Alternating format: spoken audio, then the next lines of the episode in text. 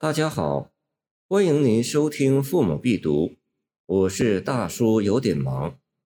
细题王宅画山水图歌，杜甫。十日画一水，五日画一石。能事不受相处逼，王宅石坎留真迹。壮哉昆仑方糊涂，挂君高堂之素壁。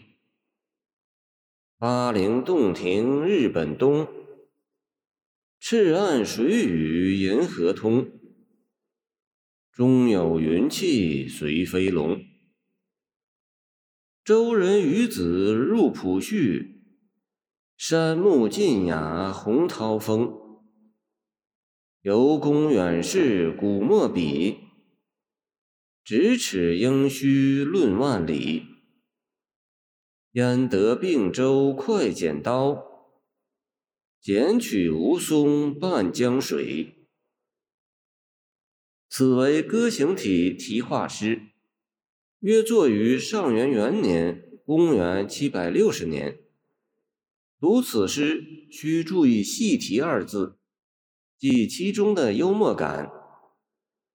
前四句写其名家风度：十日画一水，五日画一石。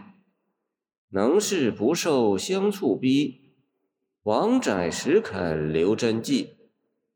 吾乃太慢乎？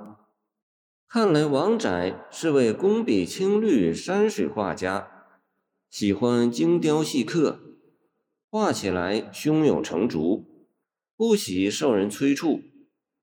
时下名画家应酬求画时也是如此，先决条件便是不催。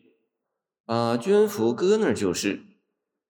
一来求画的人多，哪能说要就要；二来要有兴致才肯命笔，所以要快莫来。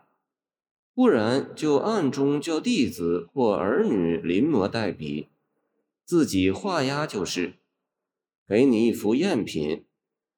要不然杜甫何以特别强调“真迹”二字呢？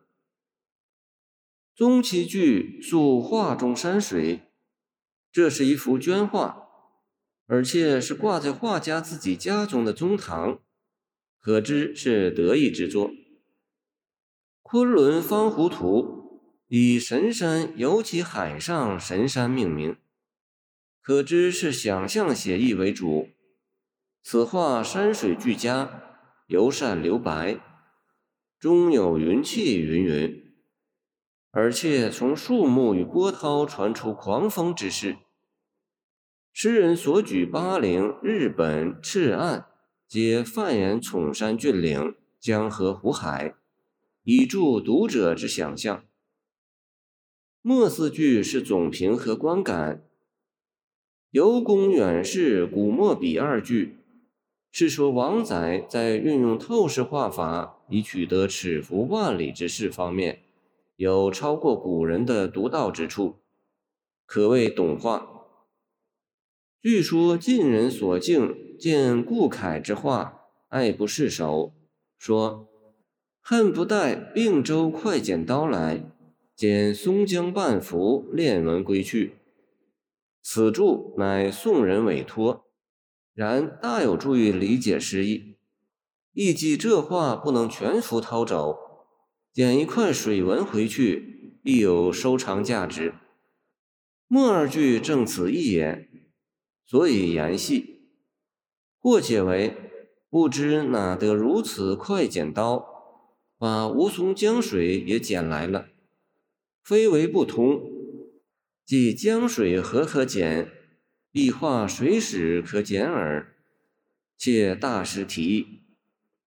诗人另有细为尾燕双松图歌，墨云：我有一幅好东绢，纵之不剪锦绣缎，以令服饰光凌乱。请公放笔为直干，盖画松以曲干见奇，而一匹冬绢长可两丈。问笔能否作直干之松树？是求画意，亦开个小小的玩笑。谢谢您的收听，我的 QQ 号码幺七二二九二二幺三零，欢迎您继续收听我们的后续节目。